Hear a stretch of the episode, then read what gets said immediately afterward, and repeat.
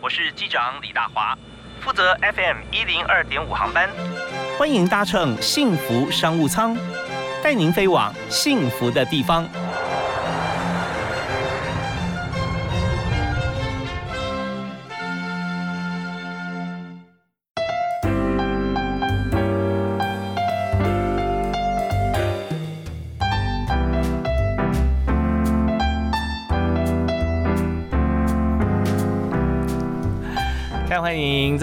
每天锁定幸福电台，在下午五点到六点，幸福商务舱啊，FM 一零二点五准时为大家来播出。那今天大华为您介绍的这个产业哈，跟每个人的生活很有关系啊。因为我们知道说，呃，一日之所需，百公司为备，所以我们每天日常生活在跟各个产业有关系。但是呢，我们今天所谈这个产业，就是跟我们身体很有关系。好喝的茶让你非常难忘，而且呢不会睡不着。呃，今天为您介绍的特别来宾，他在茶叶方面呃学有专精，而且他常常啊到世界各地哈去找茶，因为他经营的是普洱为主啊，所以到大陆啊产地啊直接去了解跟采购。那为您介绍的是百福长仓百合会馆的馆长陈哲伟 Ryan。好，各位听众，好，大华哥，大家好，是非常欢迎 Ryan 在我们节目里面哈，来跟大家分享你的经营的经验。那当然还有一个把专业告诉大家，就怎么样来选茶，怎么样来泡茶了哈。好，那首先我们谈到普洱这件事情啊，就提到说二代接班是个显学。那在台湾很多的企业产业到了现在这个阶段，刚好是台湾前烟角木的年代，父亲创业到现在要交接。你你们家族也做的很好啊，啊是是，那做的是呃。工业方面嘛，对，五金、机械五金方面的。那主要产品是什么？呃，就是呃工具类的、啊机器、机械类的，还有一些零件。工具是哪些工具呢？呃，就是像是这个呃砖头，还有这个呃电钻，嗯，好那种。电电电锯机那些都有哦，所以是 to B to C 都可以了，对，都可以都可以。但这些工具就是说一般家庭里面用的一些，像是电钻啊，哈，这些也行。但是有很多是在这个厂房里面需要的。对对。哦，那产那生意也很好啊，就是它销路是国内外都有嘛，内销外销。对，因为有一些厂商后来到外移到东南亚去，到大陆去，但是他们还是习惯在台湾这边进货。老实说，台湾的五金哈，国际有名啊，品质稳定，光是小小螺丝钉就卖不知道卖多少了。对对 对，所以在家里面也是这个冲上洗床、CNC 啊这些都要有。对，嗯，那为什么不接班呢？呃，其实因为从小就是我们父母亲就教导我们说，呃，我们人生应该有很多的志向，嗯，然后呃，生命是用来感受的。那当然我们就。从小就知道说很多事情，我们应该要去找到自己的志向跟兴趣。OK，对，所以所以爸爸有没有那时候想说你要不要来接班？有问过你吗？其实当然也会啦，因为毕竟我们其他兄弟都不接嘛。嗯，所以他就是因为我我从小有接触过，所以他希望有我可以来去帮忙。可是我就真的。尝试过了一两年，发现我真的没有办法。哦，所以你还真的去尝试过了？我有尝试过，对。哦，有交代了哈。有交代，对。不过你爸那时候可能就会想到说，为什么要跟他讲说人生要来尝试各行各业？直接说人生就是要接班的，哎，搞不好你就接了。对，说不定是这样。好，当然我们在这边，我们不但是谈你现在产业，我们要也让大家深入了解，在工具机或者啊五金这个产业啊，你不接的原因，说你自己不合，不表示它不好。但是对你来讲，你觉得什么地方是你？呃不想接的原因啊，当然就是说，因为我觉得这个产业当然它也是走到一个瓶颈的，嗯，因为现在台湾现在慢慢的也是走向服务业嘛，到后来走向服务业，那工业的东西其实呃在中大陆跟东南亚，其实他们的人工成本越来越低嘛。所以很多厂商都工厂都外移到那边去哦，所以我们接下来这个工作就是一种生活形态的选择哦。如果说我们要做的好做的大，你可能就要兼顾台湾的公司哦，以及在海外的工厂。对，你要做可能全球各地啊，就起码亚洲方面要移动到越南啊，到甚至到泰国其他地方啊设厂的话，所以呃，你可以看到你这未来不想奔波在像这样子一个工作的框架里面。对。那可是现在那家里面呃其他的兄弟也是不接，对，就父亲还继续。呃，父亲就是因为他身体还很好，嗯嗯，跟跟我跟我母亲身体都很健康哦。对，那他们因为客户都几十年的交情了，对，那他还是习惯。呃，请我爸妈来服务，所以有时候要呃儿子接班，有时候有这种试探啊。其他根本还可以做，对对，他根本不想要你接班。对，OK，好，那这当然我们在闲聊啊，这个部分呃，每每一家啊都会有自己的一些计划了。接班梯队有时候呃，在专业经理人方面来传承，其实也是一个非常好的做法。是对，那家里面的呃家人哈，其实是以股东的身份来做，就像是以。欧洲来说哈，欧洲、日本，其实现在他们的大企业啊，相对来讲有超过一半以上其实是家族企业啊。是。那在台湾，因为我们发展时间比较短，大概呃更多了六七成哈，大公司还是以家族为主。那但是后来在欧洲呢，我们也发现说，他们在经营的过程当中，其实还是以交给专业经理人来治理啊。那家族成员就当个快乐的股东。啊，对，你可以发展你自己的兴趣。好，我们现在就转到 陈哲伟 Ryan 他的兴趣啊。那你后来就呃，当然在在过程里面，你要接触茶茶文化，你去欣赏它很很随性，但是要把它当做一种工作，哈，就你你自己的这个事业来讲啊，它也很不容易啊。你必须要深入了解，说它有它的 mega 产值，它又能获利啊，有商业模式才行。所以你是怎么样跨足到茶文化、茶事业？哇，这个呃，当初也是因为我的太太，嗯，我太太她在这间公司一段时间了，嗯，然后她的创办人，她跟创办人的呃算是资深、很资深的员工了。那她呃一开始也是接触到一般台湾的茶，嗯，可是她对茶是没兴趣，嗯嗯，然后后来因为创办人本身他身体啊健康出了一些问题。所以，诶，因缘机会接触到普洱，是。那我太太她那时候也因为，呃，喝到这个普洱茶很好，嗯，然后也觉得这个未来性啊等等，因为普洱茶可以可以投资收藏，是。所以她一一直在跟我讲这个事情，那时候就觉得说，哎，可以可以投资啊，可以收藏普洱茶这样。那时候结婚没有？那时候还没结婚，还没结婚啊？是你太太跟你说的吗？啊，对，OK，好啊。那其实，在这方面，呃，我们也知道普洱它跟一般茶会很不一样啊，因为它历史悠久，还有就是说它是呃越陈越香啊。对对，所以这边确实有像是红酒啦，或者说名画，像这样子的一个价值啊，拍卖国际拍卖市场上它的价格很高。好，那我们稍后啊，回来之后我们继续来访问百福长仓百合会馆的馆长啊啊 Ryan 来谈谈看，他从这个贤内助的呃这边得到讯息哈。现在现在回想起来，还真是多亏了他，是 感谢他，感谢他啊，感谢他。你看公开放闪，感谢老婆啊，对，能够成就他现在自己这么好的一个茶的会馆跟事业。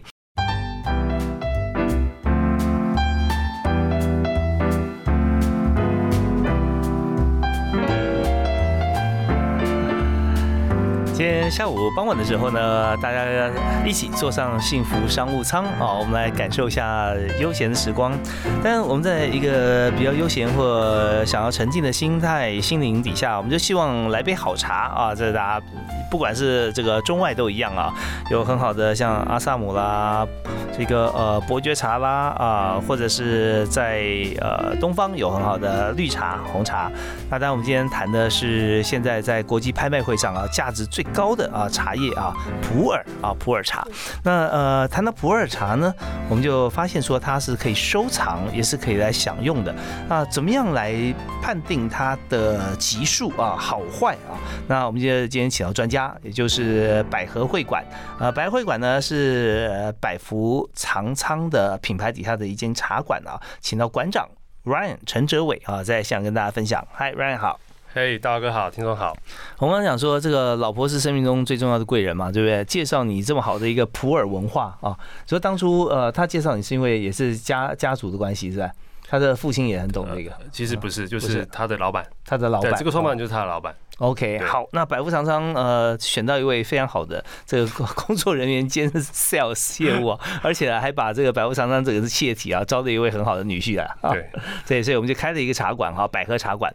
好，那我们从这个呃太太那时候还是女朋友嘛，对，女朋友的口中了解这个呃普洱茶，但我们从现在啊对普洱这么了解的角度来看哈，我们常常会想说选普洱哈，不知道该怎么选啊，有它的产地，有它的呃茶树的。年龄啊，等等哈，呃，那到底该怎么看？在评断说它是好茶？呃，其实我我觉得就是说，因为茶就是用来喝的嘛，嗯，那一定是要喝过，亲身的体验啊，这个茶是怎么怎么来使用它的？用泡的还是用煮的？嗯嗯。啊，那当你喝过，你觉得这个茶是你喜欢的，那你的家人或者你周边的朋友也喜欢这样的口感的茶。那或许这个茶是可以让我们来选择收藏的哦。就是说，当你没有任何经验的时候，对，你就以自己的感受跟家人朋友的经验值来看，好不好？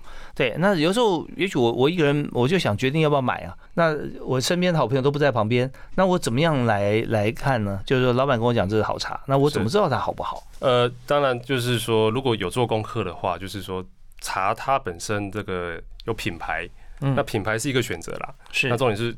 像我们喝普洱茶都是会会去到一个茶店，嗯，都会先问说，老板你这边有没有老一点、老一点的这个茶，老茶，或者是这个呃老树老树茶这样子。哦，所以老茶就跟就跟那个买文旦老长一样啊，对，老长它是一个指标，对啊，所以普洱茶只要是老茶树哈，那它就应该不差，可以这么说。哦，那新老茶树要几年算老茶树？那新茶树是怎么算？对，通常标准来讲的话，大概是三百年以上，三百年以上呃叫古茶，OK，叫古茶，古茶。对，那哦，当然也有人说一百年就算了啦，但是以我们的大部分的比较严格的标准，三百年以上才有资格叫做古茶树。三百年以上的茶树多吗？其实呃，以大陆的产量来讲的话，三百年以上的大概也有个一千多一一两千吨也是有的。哦，产一两千吨的茶，但是以全世界产量来讲还算少。哦，那普洱茶产地到底在哪里呢？主要在云南。哦，全世界只有在云南。对，云南是这个普洱茶茶的故乡。OK，有没有在其他地方，像那个青海啦，或者说其他周边？其实目前来讲的话，云南是最主要的，最主要的地区。那当然，以前会不会有跨足到那边去？但我想青海那个地方、西藏的地方，天气、气候的问题、土壤的问题，应该是。不太有机会，不太有机会，它不是在高原的植物了哈。对对对，因为我们知道说这个自然生物它不会有那么守规矩了哈，跨域跨过省界就不不算了，不会哈，它都会在那那一区，虽然是主要集中在云南了哦。对，所以云南的茶树三百年以上啊，我们看说以公吨来算，那这边很多的数字堆叠，大家也也想不清楚，也不想去去记它，可是想要记一点什么呢？就是说我们几个数字，一个三百年以上啊，对，那还有还有什么？就是说产区都是。云南嘛，对，有没有在分，或者说呃制茶的方式，或者茶的造型，喜兵看出来说这个茶好不好？一个好茶的最重要的，它的基数来讲的话，七十 percent 是它的原料，三十 percent 是它的工艺，大概是这样。那做成什么形状其实都没关系。嗯哼，对。那呃以前普洱茶就是做圆饼嘛，嗯，好，那圆饼代表圆满、圆融，中国人就是喜欢圆形的，是。好啊，所以这个茶本身来讲啊，刚刚呃，你一听三百年以上成功七成了啊，如果说是五百年以上，大概八成是好的。那最老的茶树多多少？我目前看过最老的茶树是三千多年，三千两百年。哇，你要真的说它三千两百多年，还真的拿出证据啊？对，对不对？因为这当当地的这个也是官方认证的，嗯，世界级认证的。三千年的茶叶跟三百年的茶叶喝起来有什么不一样？我觉得三千年的茶真的是，我觉得不像茶哎。哦，我觉得喝起来就像你，你不知道那个那个应该不是人间的东西啊，就是它是你你可能没有喝过那种东西，就是它完全不像茶的口感。你有喝过？我喝过三千年的茶。那它像什么？有没有一些比喻啊？就是也可以说是柠檬汁啦，那也可以说是有有带一点花香味的一种饮料。那茶的颜色啊，以普洱来讲，它都比较深厚，对不对？茶的深厚是依照它发酵的程度，嗯，它发酵越久，它的这个颜色越深。哦，所以普洱茶它有不同的发酵程度的茶叶。是是。OK，有没有呃以价格来说的话哈？对。哪一种呃发酵是价格最高的？价格高的话，通常都是它是时间发酵，它就是说呃经过时间的陈化，十年、二十年、三十年。那当然你说百年以上的普洱茶，它的发酵程度是最好的。最久的百年以上，那就说五百年、两百年，没有没有到没有到那么久啊。哦，因为茶普洱茶，它在这个呃制作成普洱茶，像这个工艺来讲，到现在是最老的是多老？到到现在，我目前喝过有看过的一百多年的，嗯，就是西元一千八百、一千九百多年的时候的那时候那时候做的茶。即便当时的茶树可能是新茶树，可能五十年的茶树，但是呢，经过了百年的发酵，它自然的发酵啊。对，还是很棒，很棒的。对哦，所以怪不得普洱茶，我们看到它的价格会有呃这么这么多元哈，这么有有真的是很高的。那以拍卖市场来讲哈，但我们收藏普洱茶啊，是嗯，你看过大概价格拍卖最高的可以到多少？呃，我目前看过大概有到一千五百万左右。就是一片台台币一千五百万，三百七十五克。一片一片茶。啊，对。像我们看三百七十五克是刚才哈 我们在录节目之前 Ryan 告诉我的，就是说现在的制品来讲呢，一一一片差不多是以像是那有有点像呃台湾的那个饼啊，那个饼是喜饼，喜饼。喜饼那那个大小，差不多三百七十五有点类似，对，有点类似啊。那以往是不是都做像这样的尺寸？对，因为从因为我们就传承古法嘛，嗯嗯，那古法它是怎么制作的，我们现在就是怎么制作它。OK，所以最高价格就是你要提到拍卖台币是吧？对，那是有在台上交易的。那有些茶是基本上已经数量少到可怜的，那那种茶就是只要有有人有人愿意拿出来，那可能破破亿都有可能。那怎么称呼那些茶？就是通常我们听到说，一听就说哦，这个茶。呃，是怎么样怎么样？他就哦，你很内行哦。有没有一些分类？有啊，像我刚才讲那种呃千万老茶的话，基本上都是呃大概在一九五零年代以前的。嗯嗯。哦，那清末明初那个时候，那那些茶都有一个名字叫做号号自己，就是什么号什么号。嗯嗯。啊，比如说大华哥，你做一批做你自己做一个品牌叫大华号，嗯，我叫这个泽伟号啊，是类似这样子。哦，号自己的号自己的茶，对，大概差不多呃百年。就是要至少都六七六七十年，六七十年，一九五零年对对，五零年以前的哦，那个就是高价了。对，以耗字级来讲哈，一个茶饼大概要卖多少钱呢？呃，我几百万到千万都有。那怎么样辨别真假？真真假其实呃，当然现在坊间很多在收收购老茶的这个茶店，嗯啊，一些一些通路都有，他们都会有辨别这些真伪的这个功力。那当然，我们自己现在因为这个资讯越来越发达嘛，像这个网络上啊，或者是教科书上面，普洱茶的这个教科书上面都会有这些老茶的这个照片，嗯，啊，它的这个是记载，所以你也可以借由这些资料去去验证这个茶到底是真的还是假的。OK，当然了，现在很多人，比方说我。一九五零年的我就不会做大华号啊，那我现在想说，我做个大华号啊，也是号自己的，可以可以。也可以，但是一看就知道说它是新品嘛，对，新茶。好，那我们在休息一下，稍后回来的时候，我们要和今天特别来宾啊，百合会馆啊普洱啊专卖啊的馆长陈哲伟 Ryan 来谈一下，就经营茶馆现在并不是独家，有这么多，那我们要经营的好话，怎么样脱颖而出？也许我们就不用跟自己比，我们跟其他的茶馆来比。我们一定要做好哪三件事，才能够把茶馆经营的好啊？还有这普洱到底怎么泡，才会泡出最好的味道啊？我们休息一下，马上回来谈。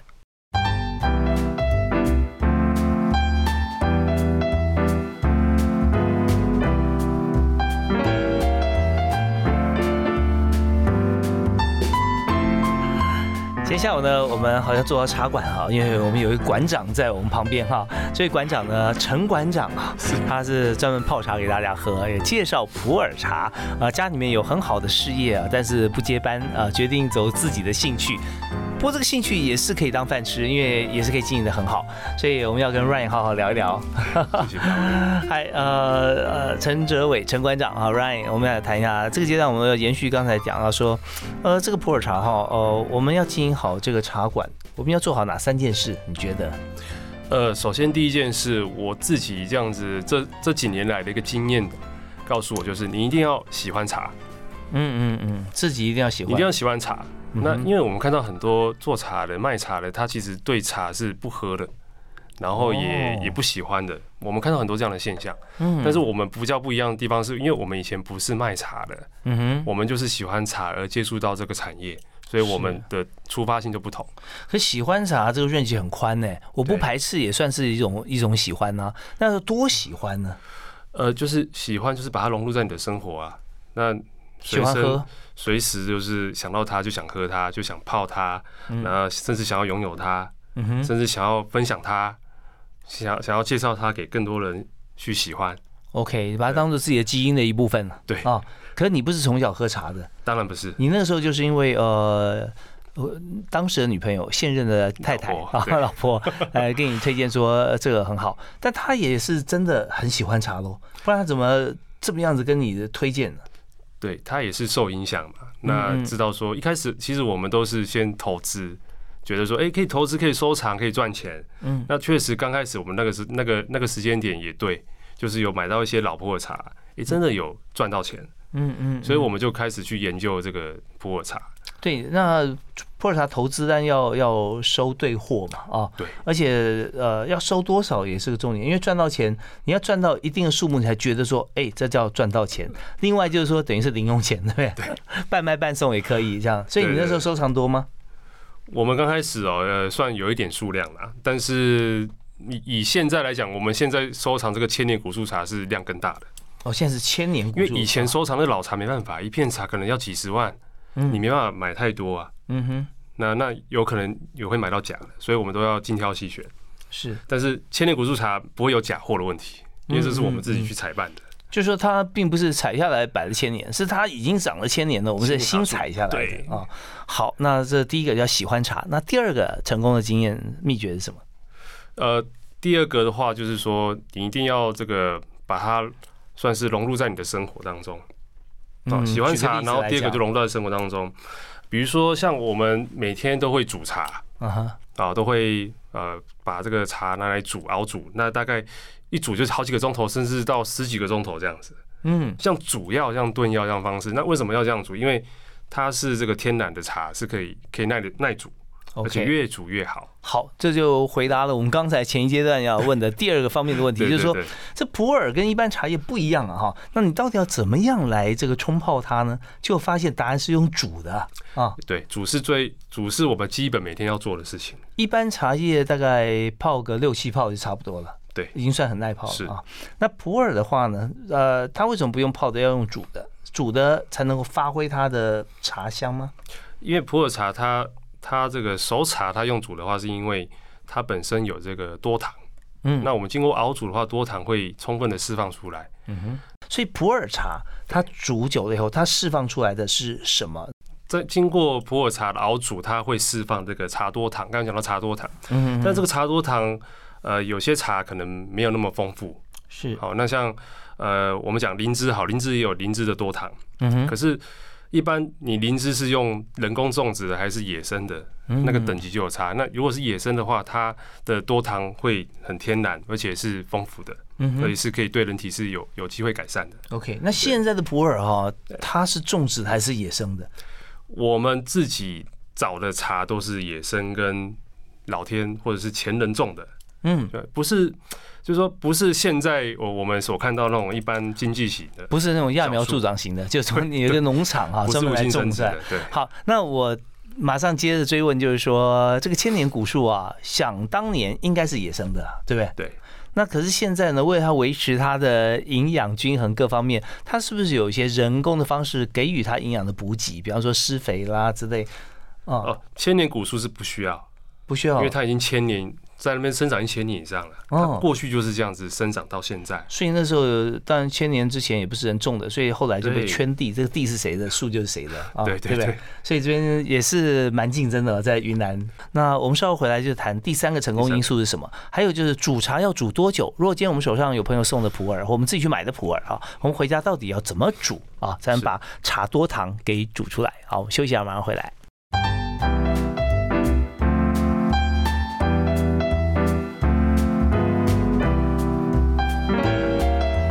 今天在幸福商务舱里面，我们谈的是普洱茶。那普洱茶要怎么样经营啊，能够呃获利啊？还有就是说，我们在普洱在这个泡茶过程当中啊，事实上不是泡茶，是煮茶，因为只有煮茶才能把普洱发挥到极致啊。这都不是我之前知道的，完全是今天哲伟啊，Ryan 今天告诉我的。他是百合会馆的馆长啊，这家茶馆很特别，就在大同区，在这个大道城区哈。那呃，Ryan 再继续跟我们讲，我们刚刚讲煮茶要煮多久呢？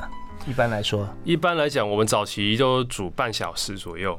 一开始是煮半小时，那后来延伸到有三个小时到八个小时。嗯哼，那像我今天煮了这个这个茶，大概是一个都一个小时左右的。哦，那煮的时间长短、水量跟茶叶的量有多少，这绝对的关系吧？是。好，那一般来讲，我们要煮呃多少的茶叶配多少水，煮多久？大概来讲，我们就是一比大概两百或一比一百五十 c 一百五十 cc，就一公克。啊，你可以放到一百五十 CC 的水，嗯，或者两百 CC 的水，是来去熬煮。不过喝茶的很少，就是只喝这个一百五十 CC 两百 CC，对，当然当然啊，不会这种，所以我们就要放大，这是一个比例单位比例了啊。那我们煮可以煮多久呢？好比说，呃，煮几次也是个重点啊。对啊，所以呃，假设了，我们现在你每天要煮，你都怎么煮？我大概我每天都是这个十五公克，嗯，十五公克的茶叶，那我煮两公升的水，嗯嗯，那我我煮的方式现在是越来越简单了，就是把它放在这个陶壶里面啊，陶壶里面，因为我们有自己做的陶壶，是，然后放在电电陶炉上面啊，转到一个刻度，让它慢慢煮，嗯，然后我可能晚上就去睡觉了，我隔天早上起来已经八小时了。哦，煮久煮越久越好吗？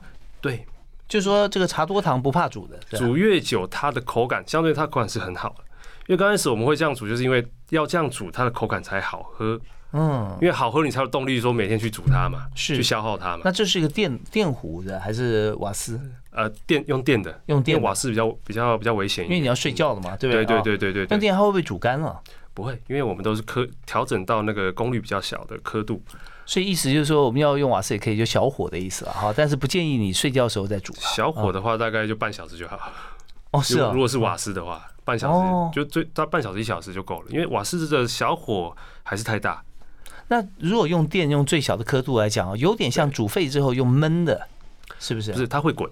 它会滚，它会滚，它只是它慢慢的滚，对，然后它会，当然就是看你选择的这个电炉是什么样的。好，那呃，这是一种做法啦，因为我不知道说各位听众朋友家里面有没有一样的电炉啊，所以 如果如果有的话呢，没问题；没有的话，可能就要去思考到说怎么样来入手一个陶陶陶壶陶壶哈，加上电炉，然后有刻度哈。那如果说用瓦斯的话哈，就大火煮滚，然后小火半小时，对，没错。那煮再久有没有会更好？当然，煮更久，它的浓度会更高，因为它的水分会蒸发，也是一点。一方面，在把茶它里面的这个茶的这个微量元素啊、矿物质啊，还有像刚才讲的多糖，嗯，都会充分的释放出来。好，那我们如果煮这个十五克，煮一千 CC 是吧？呃，十五公克可以煮到两千 CC，两千 CC，十五公克煮两千 CC，我们就煮到好像用瓦斯煮了半小时啊，释放出来之后我们喝了，喝完之后这个茶叶还可以再加水回冲回煮吗？呃，如果看你煮的时间，如果说你的时间是八，像我讲八小时，基本上它已经释放到一个程度了。嗯，啊，因为我们实验过，它八小时的话，这个茶梗它就已经软了，嗯嗯，已经软了，所以基本上它该释放的元素就释放出来。再煮再也是淡淡的清水，就没什么味道了。OK，好，那这是煮茶的方式。那我们讲到说要做好茶产业，第一个要喜欢茶，第二要融入生活，天天煮茶为乐啊。第三个方法。会获利是什么？第三个就是要办教育。嗯，怎么做？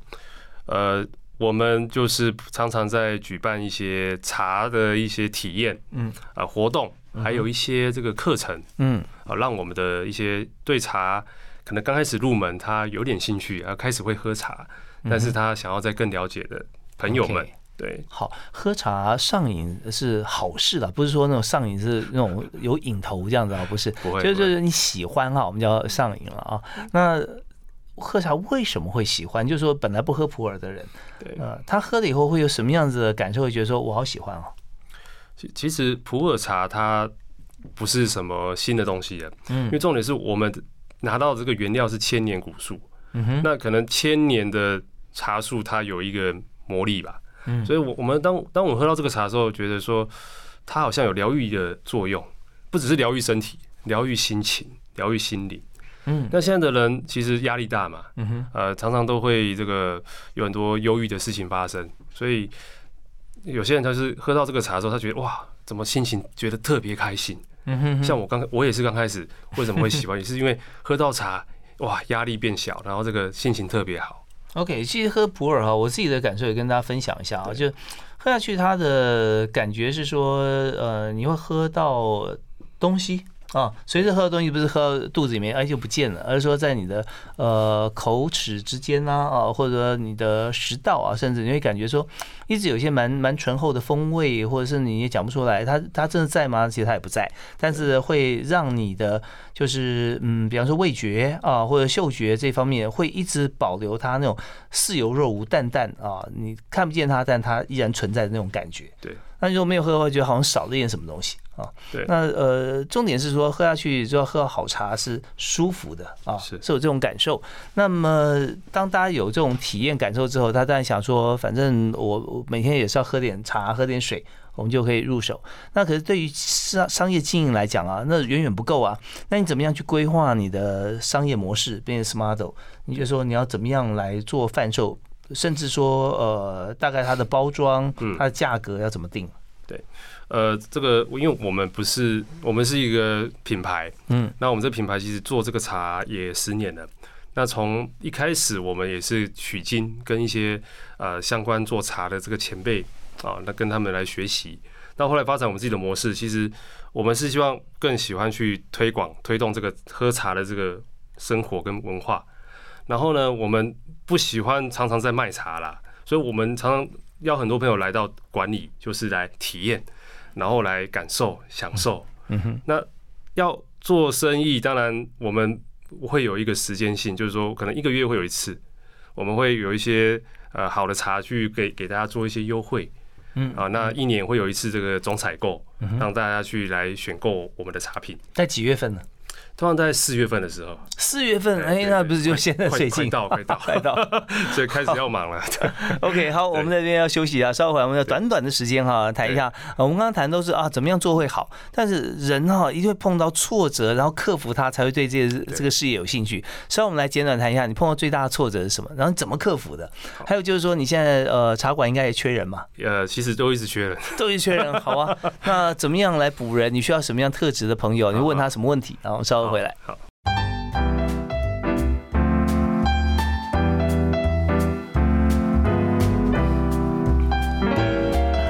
好，我们今天跟百福长仓的好朋友啊，百合会馆茶馆的馆长啊，陈哲伟 Ryan 在聊天。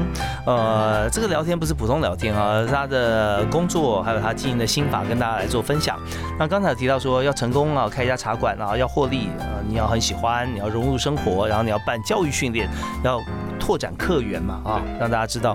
好，那你在经营过程中啊，现在经营是觉得说回头看起来都还蛮顺的，可是你曾经碰过最大的困扰、最最痛苦的事情是什么？呃，我其实因为我以前哈不是做教育的，嗯，那刚才讲到第三个成功的关键在于要做办教育。我以前就是觉得说，我我要呃，我要这个这个是当做商品跟这个商业模式在经营在销售，我不知道要去做教育这件事，所以我一开始呢就是找很多人来喝茶，嗯，然后呢就是分享分享茶，但是呢并没有教大家怎么去品茶。嗯，所以很多人都不知道说这个茶到底好在哪里，它的价值在哪边。赶快现在教大家怎么品茶。对，所以就在那段时间，我以为我让很多人知道这个茶的好，但是其实我没有。嗯，哦，所以我在在他他觉得好喝，但不知道哪里好啊。对，因为我不知道怎么去教他教大家。好，那后来就呃，在在隔一年我们在办采购会的时候，发现哇，我的这个业绩有够差的。嗯，因为你们有很多千丈，对对，跟别人比起来的话，对，就跟别人比，就是明明我的生意，我的人流是最大的，可是为什么我的呃金流是这么小？人流最大的，平常啊办这个说明会的时候，都是请大家喝茶嘛，大家都来，对对。但真的要买的话，大家说你给我理由，我为什么要买啊？好喝的东西很多呀，是，所以你教大家怎么样品茶吧。哦，教他怎么品茶，其实品茶就是当然。因为像我们喝这个熟茶，它是那种呃比较像是喝饮料，嗯啊，你可以呃喝它的这个深透的底蕴。但是像一般品茶的话，就是它是像老茶跟生茶，它会有很多层次感。所以我们品分三小口嘛，嗯，那第一口就是你要先去尝一下的温度，嗯，那第二口就是去感受一下它在你的口腔里面的那种层次，嗯哼，还有那种呃带给你口腔的那种香气呀刺激。它会变化的，它会变化。嗯，然后第三口更深层了，它到你的身体里面，啊，可能过个几分钟之后，它会有很多的变化。它会在你的口腔，在你的喉咙散发出很多的韵味。嗯嗯，好，带给你身体很多的好的感受。这很难解释和理解。好的感受是什么？好的感受就是说，可能你会觉得，哇，这个喉咙都散发出一种香气啊。嗯嗯。可是你明明这个茶已经喝完了。过了好过了许久，可是你都已经刷完牙，准备要睡觉了。这，这个香气还一直从你的喉咙散发出来，嗯，很舒服，很舒服的感受。OK，好，这是品茶，所以教大家，呃，有这样的感受的话，那如果还想有这样经验，我马上要品茶会啊，所以这样的话生意还是做起来啊。好，那呃，但在呃经营面上，我们还是缺人嘛，说缺很多人啊。那你现在缺最主要是哪哪一种人才，或哪几种人才呢？